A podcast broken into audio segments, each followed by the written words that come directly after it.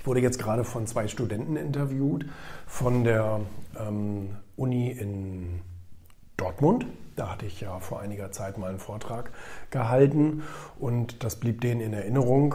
Es sollte auch so ein bisschen um Unternehmertum gehen und deswegen hatten sie mich angefragt. Ich mache ja gerne bei Podcasts mit, bin irgendwie gefühlt alle zwei Tage in irgendeinem Podcast zu Gast, macht auch Spaß. Und ähm, äh, die, die haben mich gefragt, auf welches deiner Projekte bist du denn am meisten stolz? und das konnte ich nicht gut beantworten. Das ist so, als würdest du einen Vater oder eine Mutter fragen, auf welches Kind sie denn besonders stolz ist oder welches sie am meisten liebt.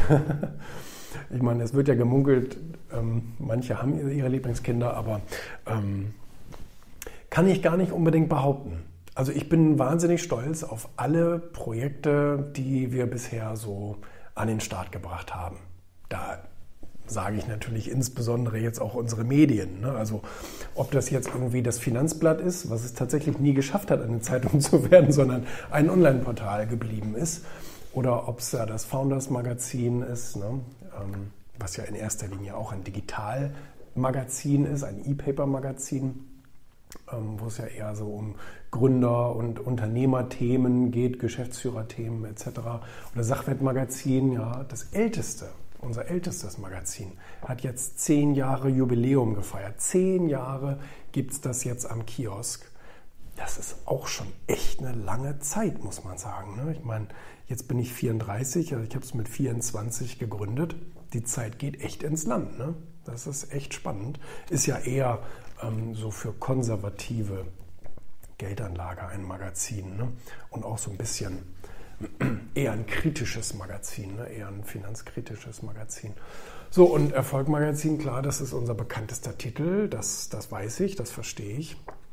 Und ähm, hat auch das größte Produktuniversum drumherum, also mit Podcasts und mit äh, Online-Präsenzen äh, und Hörbuch und ähm, was es mit und, und, und unsere ähm, äh, Expertenprogramme und so weiter, was es da mittlerweile alles gibt um das Erfolgmagazin drumherum, ganz klarer Fall. Und, ähm, und hier Arnold hat mich ja letztendlich auch auf mein neuestes äh, Projekt gebracht, nämlich äh, Bullshit Rules, äh, weil eine seiner Erfolgsregeln ist Break the Rules. Und ähm, da bin ich natürlich genauso stolz drauf. Klar, es ist muss man jetzt auch sagen, in der Kürze der Zeit mein bisher erfolgreichstes Buch, auch ähm, Spiegel-Bestsellerliste eingestiegen und so weiter. Das war alles, war alles toll. Auch Medienecho jetzt in der kurzen Zeit war immens. Äh, hat Oliver mich letztens noch so drauf angesprochen, sagte, das ist schon echt ein Hammer. Und das stimmt. Ähm, ich bin jeden Tag selber immer wieder ähm, dankbar und, und erstaunt, was das für ein Medienecho auch hervorruft. Ne? Ich persönlich hatte gedacht, dass es das bei Ego tun würde. Weil es eigentlich noch ein viel kontroverseres Thema ist. Aber es war so kontrovers, dass sich die meisten einfach gar nicht dran getraut haben. Und deswegen ist es jetzt Bullshit Rules und da freue ich mich drüber. Schönes, leichtes Buch, schöne, schöne Urlaubslektüre. Jeden Tag sehe ich irgendwo Leute auf Instagram am Pool liegen, die dann ähm, das Buch da irgendwie haben. Und ähm, das, sind, äh, das sind schöne Fotos, das sind schöne Sachen und schönes Feedback, was da so kommt.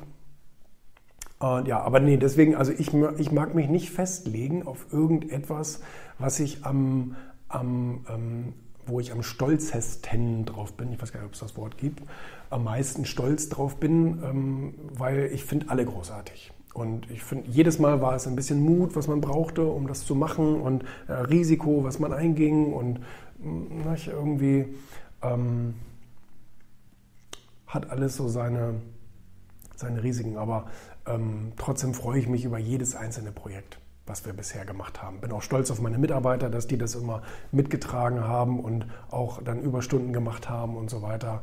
Und jede einzelne Ausgabe ist ja letztendlich ein Projekt. Ich habe das letztens gesagt, das ist wie ein Konzert, wie eine Veranstaltung, die man plant, weil bei jedem Heft sind so viele Sachen wieder zu bedenken und zu machen und zu tun. Dann ist jemand im Urlaub oder krank, dann muss der eine doppelt so viel arbeiten und so. Das tut mir auch immer ein bisschen leid und ich will es auch wirklich versuchen, irgendwie zu kompensieren am Ende des Tages, dass die Leute hm, nicht glauben, äh, sie werden dafür nicht anerkannt. Das werden sie nämlich.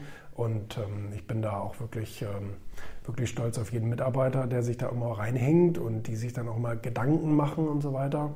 Freue ich mich drüber. Wir haben ja, ich weiß gar nicht, müsste ich mal, wir haben 90 Prozent Frauen hier, ne? 90 Prozent Frauen. Die sind also sehr, sehr fleißig und leidensfähig, könnte man schon fast sagen. Ne? Äh, mehr als Männer, die alten Jammerlappen. Aber äh, das, äh, das ist schon eine tolle Sache, ja.